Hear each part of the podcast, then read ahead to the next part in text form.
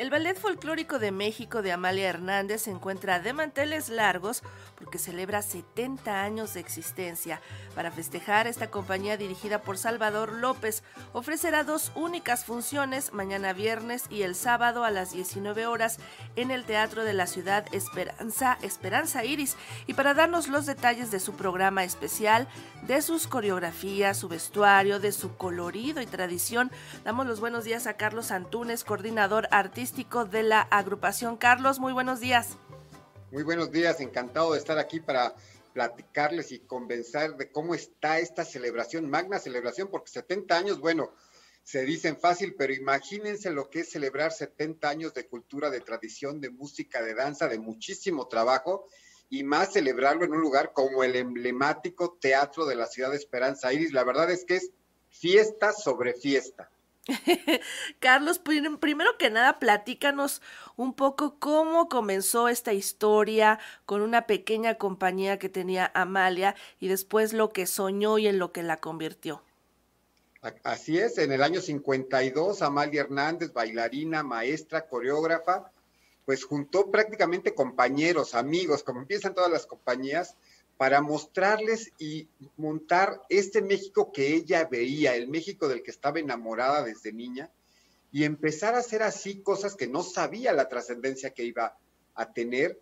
Después, más adelante, ya para las Olimpiadas, eh, eh, montó cosas más eh, grandes. Fue cuando el gobierno de la República volteó a ver a, la compañía y la tomó como estandarte de nuestra cultura para mandar a México al mundo. Fíjense que en muchos lugares nos dicen que supieron de México gracias al Ballet Folclórico de México, ¿verdad? Porque hoy lo global pues nos hace enterarnos de todo lo que pasa en el mundo muy fácilmente, pero hace 70 años era de otra manera y el Ballet Folclórico de México era como una postal que llegaba a una ciudad en el mundo y le decía a este a este lugar, pues lo bella de nuestra cultura y que, bueno, primero que nada, existía un país llamado México.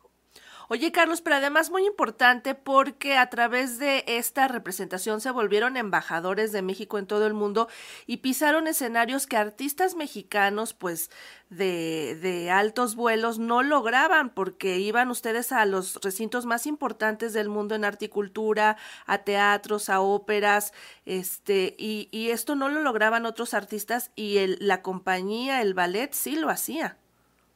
Además, es, eh, eh, es un parteaguas no solo en México, eh, sino en el mundo.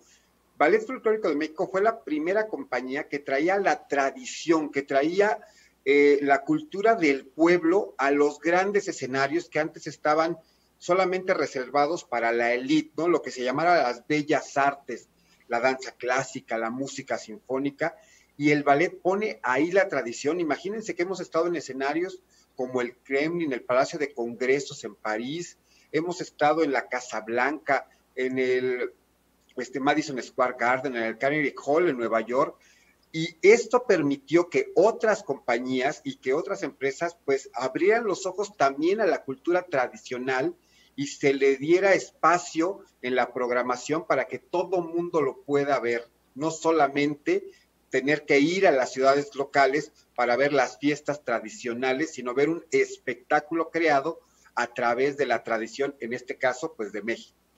Ahora, Carlos, platícanos de en qué consiste el éxito del ballet, cuál es esta fórmula que se diseñó a través de lo que pensó Amalia Hernández que le podría gustar al público esto este conjugar las tradiciones de México con la danza moderna y la danza clásica. Sí, bueno, definitivamente es eso. Amalia Hernández fue una visionaria que supo presentar a México, un México que pudo concretar. Uno puede estudiar mucho de el comportar y el cómo son las sociedades mexicanas en cada una de nuestras regiones, o puede ver unos minutos una coreografía de Amalia Hernández y entiende uno eh, no nada más de la alegría que tenemos, sino de nuestro proceder, de cómo nos enamoramos, de cómo nos relacionamos entre nosotros. Y Amalia Hernández supo poner eso en el escenario. La, es muy fácil de decir la receta de esta permanencia del ballet, pero no es nada fácil hacerlo. Es el trabajo duro, de verdad el trabajo duro. Y es también saber actualizar, poder tener un espectáculo que tiene 70 años, pero que siga sintiéndose fresco con una visión actual, esa es la enorme dificultad y eso, por supuesto, es gracias a la visión de Amalia Hernández, pero también al trabajo de los actuales directores. A mí me gusta mucho mencionar, no olvidemos que el Ballet Folclórico de México tiene más de 20 años sin Amalia Hernández. Ella se nos fue en el año 2001 y es increíble lo que se ha hecho, el trabajo brutal que se ha hecho para que el ballet no solamente permanezca, sino esté como en su mejor momento, siga visitando el mundo, siga impactando al mundo y siga llenando teatros alrededor de él.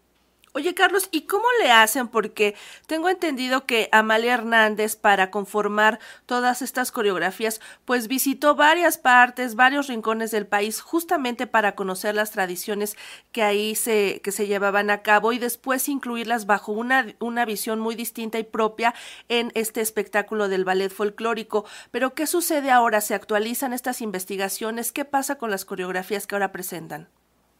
Bueno, no, el ballet es una compañía de repertorio que solamente presenta las coreografías que Amalia Hernández creó en vida.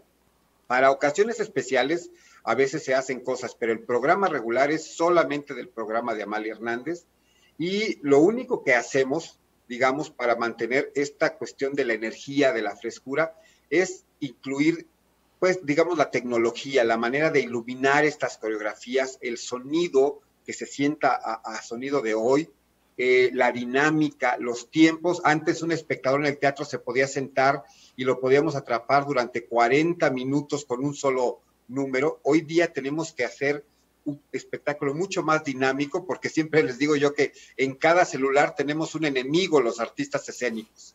En cuanto el público se aburre, saca su celular y se pone a revisarlo. Entonces, tenemos que mantenerlo entretenido sin que se convierta, por otra parte, en un espectáculo neurótico que también no nos lleva a ningún lado. Es, es algo eh, difícil de conseguir, pero la verdad es que el ballet lo ha conseguido y a través del el trabajo. El trabajo duro es como la clave real de la permanencia del ballet.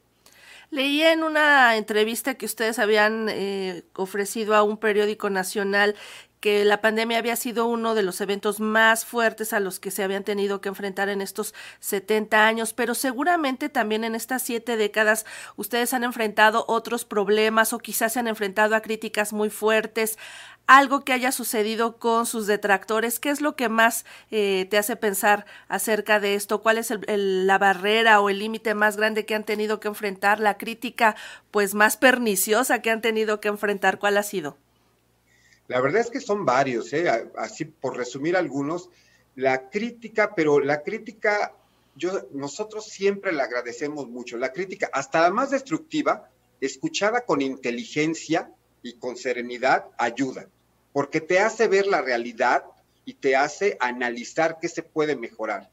Hemos tenido momentos muy difíciles, por ejemplo, imagínense que el famoso y trágico 11 de septiembre iniciaba una gira de dos meses en el ballet en la ciudad de Nueva York, el 11 de septiembre, y ya no les quiero platicar todo lo que generó una eh, cuestión como esta.